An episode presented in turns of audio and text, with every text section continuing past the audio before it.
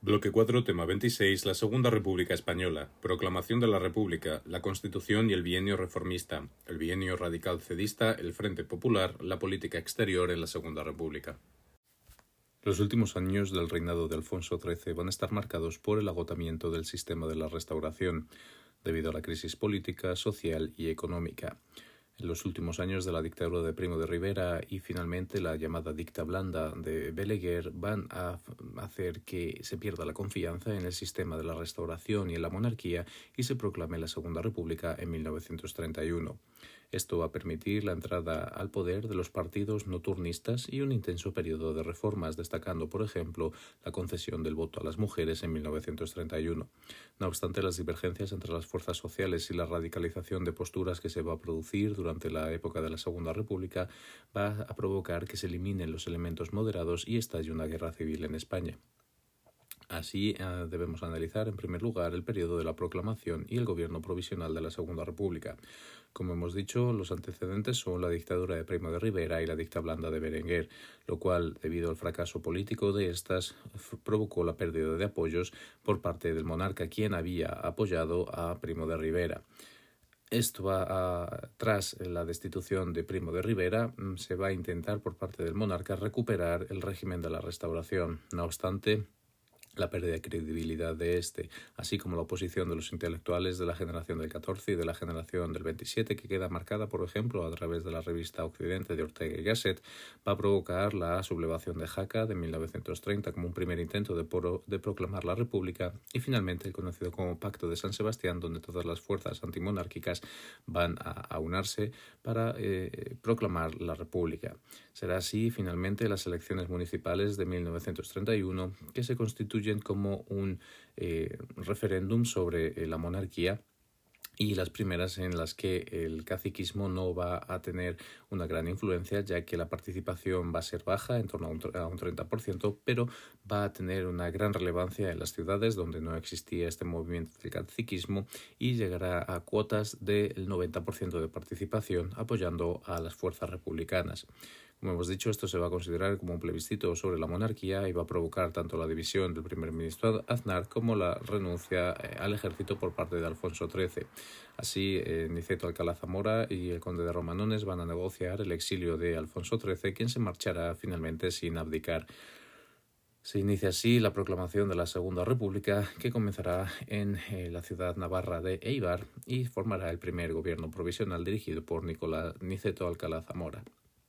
El gobierno provisional se extenderá desde abril hasta diciembre de 1931, cuando se publique la Constitución. Este gobierno republicano socialista agrupará a todos los partidos y y comenzará un proceso para modernizar España y hacer frente a los principales desafíos eh, que tenía el país, tanto sociales como económicos, puesto que nos encontramos en la época del crack del 29, así como una fuerte devaluación de la peseta. Los principales puntos que se van a analizar en este gobierno provisional va a ser la cuestión regional, referido a, los, a las solicitudes de autonomía por eh, regiones periféricas, la cuestión militar, la religiosa, la social y finalmente la reforma agraria, que intentarán eh, adelantar con la publicación de los siete decretos para la mejora de las condiciones de los eh, labriegos o de las personas que trabajan, eh, trabajaban en el campo. Se inicia así la, las elecciones a Cortes Constituyentes de 1931 con una reforma electoral que amplió el derecho a voto a un sistema de voto universal masculino. va a permitir la victoria de la coalición de la izquierda republicana y eh, se va a iniciar así el proceso constituyente eh, dirigido por Jiménez eh, Asúa. Eh, la, Constitución de 1931 va a estar inspirada en los textos de la Constitución de Weimar, la de Querétaro y la, la Constitución de la Unión eh, de las Repúblicas Soviéticas. Así, la Constitución de 1931 se refiere a España como la república, una república de trabajadores de toda clase. Tiene un carácter progresista, liberal y democrático y eh, hace un, un, amplio reconocimiento a derechos fundamentales y libertades, como es, por ejemplo, la igualdad ante la ley y de derechos de todos los españoles, incluyendo dentro de estos el reconocimiento del voto a las mujeres. También se establece la laicidad del Estado, reconociendo el matrimonio civil y el divorcio, así como la exclusión de eh, las órdenes religiosas de la educación. Finalmente, también se reconoce la elección y la movilidad de todos los cargos públicos. El sistema institucional que se va a establecer con la Constitución de 1931 es un poder ejecutivo dividido en un presidente que tenía un periodo de elección de seis años y un jefe de gobierno. Posteriormente, el sistema legislativo va a estar va a ser de carácter unicameral, elegido por sufragio universal. El sistema judicial estará presidido por un Tribunal Supremo y eh, acompañado de un Tribunal de Garantías Constitucionales donde se va a reconocer por primera vez el recurso de amparo en España. Finalmente, respecto a la organización territorial, se va a establecer el principio de un Estado integral, pero compatible con el reconocimiento de las autonomías. Tras la publicación de la Constitución de 1931, se inicia el bienio reformista, que durará hasta 1933. Será el presidente de la República, Niceto Alcalá Zamora, y eh, Manuel Azaña, el presidente del gobierno. Las principales reformas que se van a establecer durante este bienio reformista van a ser, en primer lugar, la reforma militar, buscando que el ejército fuera fiel a la República, actualizándolo, haciéndolo más moderno y reduciendo el número de oficiales. Para ello se van a cerrar algunos órganos, como por ejemplo la Academia de Zaragoza, de la que Franco era director, y eh, esto va a provocar ciertas reticencias dentro del sistema militar.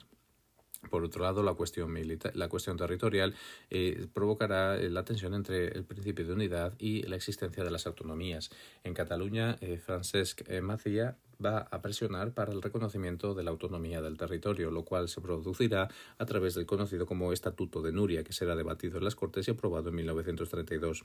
Por su parte, en el País Vasco se va a hacer también una propuesta de Estatuto de Autonomía que reconocería este como un territorio federal y confesional. No obstante, esto va a, ser clasificado como contrario a la Constitución de 1931 y será también rechazado por los territorios de Navarra y Álava. No obstante, este estatuto será aprobado finalmente en 1932 con el gobierno del Frente Popular. Finalmente, en Galicia no llega a debatirse el Estatuto de Autonomía hasta 1936, pero los ayuntamientos aprueban un texto de 1932. Otro punto importante va a ser la cuestión religiosa, donde se establece la laicidad del Estado, como hemos dicho, el reconocimiento del matrimonio civil, el divorcio y la prohibición de la enseñanza a las órdenes religiosas y la, la disolución, por ejemplo, de, las, eh, de los jesuitas o la prohibición de la enajenación de bienes. este reconocimiento, esta limitación de la participación de la Iglesia Católica va a suponer que los católicos más integristas se revuelvan contra la República, dirigidos por el Cardenal Seguro, y, se organicen en la CEDA o la Confederación Española de Derechas Autónomas en 1932. Otro punto importante de reforma va a ser la educación y la cultura, donde se va a promover eh, la lucha contra el analfabetismo y el objetivo de llevar la cultura a todos los pueblos a través de, por ejemplo, las misiones pedagógicas, la construcción de escuelas y también la política de bibliotecas. Finalmente, como hemos dicho, el punto más relevante de este periodo será la reforma agraria, un lastre histórico de España, que contaba en este momento con dos millones de jornaleros. Para ello se va a establecer la ley de bienes de, de bases de reforma agraria, así como a crear el Instituto de Reforma Agraria quien va a gestionar la expropiación de los territorios con indemnización a grandes propietarios para su reparto entre los campesinos.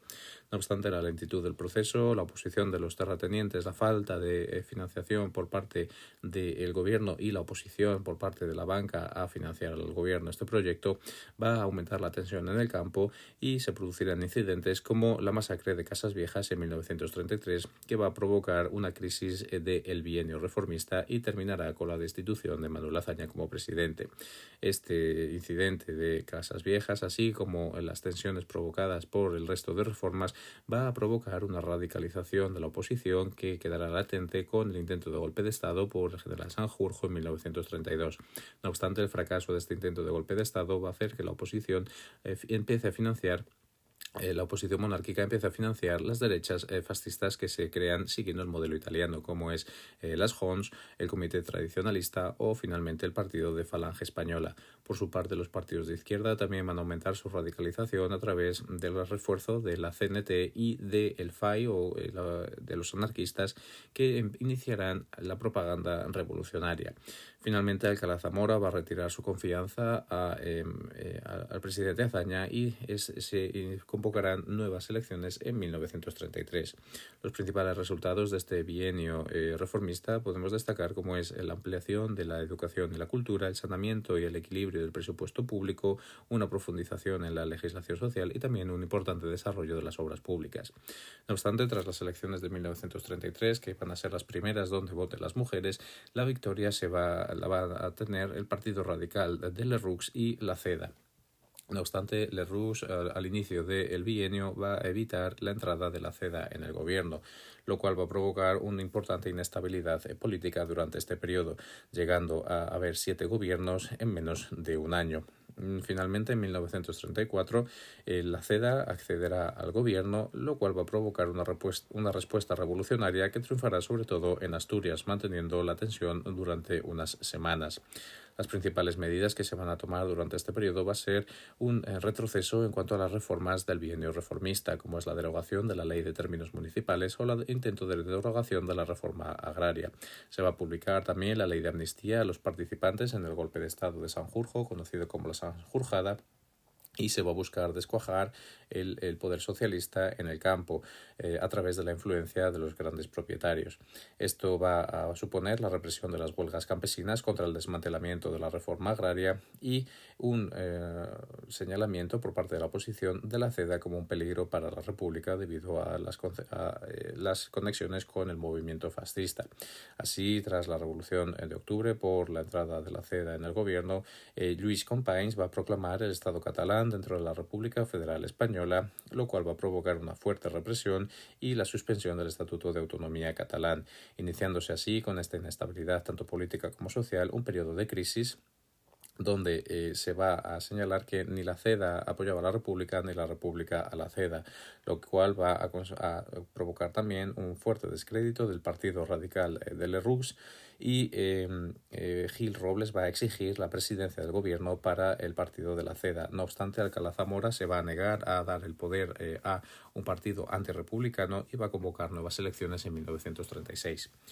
Se inicia así, tras las elecciones de 1936, el periodo del Frente Popular, en, este, en las elecciones de 1936 se van a formar dos bloques, principalmente el bloque de la izquierda, denominado el Frente Popular, que va a surgir tras eh, la Revolución de 1934 y siguiendo las líneas establecidas por el Cominter como la alianza entre todos los partidos eh, de izquierdas para luchar eh, contra el ascenso del fascismo en Europa. Así, el Partido Socialista Obrero Español, los progresistas y los comunistas van a presentarse unidos a las elecciones con Manuel Azaña como eh, cabeza de, eh, de, esta unión. En, por, en contra estará el bloque de la derecha, liderado por la CEDA, que se aliará con fuerzas antirrepublicanas, pero que al no presentar una homogeneidad va a perder eh, apoyos, por ejemplo, el de Falange, a quien expulsarán de este bloque de derechas por exigir demasiado. Tras las elecciones que ganará el Frente Popular, se establecerá Azaña como presidente y entre las primeras decisiones que va a tomar va a ser destituir a Niceto Alcalá Zamora como presidente de la República, una decisión que, pese a ser legal en el marco constitucional, va a provocar un importante eh, revés eh, político debido a que se consideraba Niceto Alcalá Zamora como un elemento eh, mediador o moderado dentro de las instituciones de la República, lo cual va a provocar una mayor reacción por parte de la oposición al gobierno el, gobierno de Azaña va a intentar retomar la legislación del gobierno del primer bienio progresista y a revertir los intentos de la CEDA de eh, frenarlas. Así, con el gobierno de Casares Quiroga se va a iniciar nuevamente estas reformas, sobre todo enfocándose en el problema del campo, donde existían numerosas huelgas y ocupaciones de parcelas. Esta, radical, este, esta situación política va a provocar, como hemos dicho, la radicalización de la oposición de la CEDA, quien va a intentar dar un golpe de fuerza tras las elecciones con militares afines, pero que va a fracasar. Y será eh, Falange quien inicie una política de tensionar eh, la sociedad en las calles a través de eh, pistoleros y atentados, lo cual va a ser respondido por la izquierda con la creación de las milicias socialcomunistas. Esto va a provocar un aumento de la tensión social y de la violencia, con también influenciada por la retórica revolucionaria de políticos como Largo Caballero. Así, con el asesinato del teniente José Castillo por falangistas, que será respondido con el asesinato de Calvo Sotelo por el 14 de julio de 1936, será aprovechado por el general Mola para adelantar sus planes de golpe de Estado y dar, eh, e iniciar la Guerra Civil Española el 17 de julio de 1936. Durante el periodo de la Segunda República es importante destacar también la labor de la política exterior, ya que la Constitución de 1931 va a establecer como líneas básicas de la política exterior el pacifismo, la participación en la sociedad de naciones y principios básicos como el respaldo a los tratados o el respeto, el, el pacta sunt servanda, perdón, la incorporación de normas del derecho internacional público, y cogens, al derecho eh, interno español, así como a desarrollar nuevamente las relaciones con Hispanoamérica, Portugal y Brasil, destacando, por ejemplo, durante el, gobierno de Azaña, el europeísmo y eh, la neutralidad siguiendo las líneas establecidas por la Sociedad de Naciones en Ginebra. Una, una neutralidad que será entendida como un activismo en cuanto a la solución de los problemas. Durante este periodo se va a producir un acercamiento a Francia, aumentando el intercambio eh, cultural, que no obstante será frenado durante el bienio de la CEDA o el bienio radical, quien buscará acercarse más a la Italia de Mussolini. Una figura relevante durante este periodo va a ser la de Salvador Madariaga, un diplomático que será muy relevante eh, por su participación en la Sociedad de Naciones, donde será tanto miembro del Consejo como eh, miembro de la Conferencia de Desarme y que mejorará enormemente el prestigio de España en esta eh, institución. A nivel internacional, las relaciones con Hispanoamérica se promocionarán y se fortalecerán notablemente, lo cual eh, va a suponer una, eh, un refuerzo de la presencia diplomática eh, española en la Sociedad de Naciones y también el inicio del reconocimiento de las, de las dobles nacionalidades como entre ambos territorios, una, una, reconexión que destacará sobre todo durante el exilio tras la, tras la guerra civil. Con Portugal, no obstante, se producirá un aumento de la tensión y de la desconfianza debido a eh, la oposición del dictador eh, Salazar a la República Española.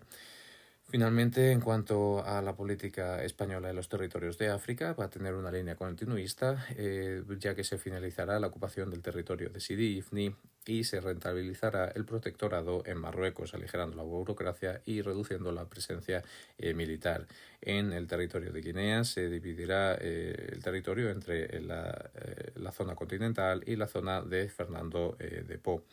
Finalmente, es de destacar también el inicio de las relaciones entre la Segunda República y la Unión de las Repúblicas Soviéticas, eh, que se reconocerán en 1963 y se abrirá la primera embajada en Madrid en 1936, lo cual aumentará el recelo de las derechas. Vemos así como el periodo de la Segunda República eh, fue un periodo de importantes avances a nivel eh, tanto político como social, pero que provocaron notablemente un aumento de la tensión social, tanto dentro del contexto interno de España como conectado con el contexto internacional en el que se eh, surgía el movimiento fascista como una oposición a los gobiernos democráticos. Esto va a culminar en España con el inicio de la guerra civil y la proclamación del franquismo tras la victoria del bando sublevado en 1939. De la, eh, de la Segunda República, no obstante, todavía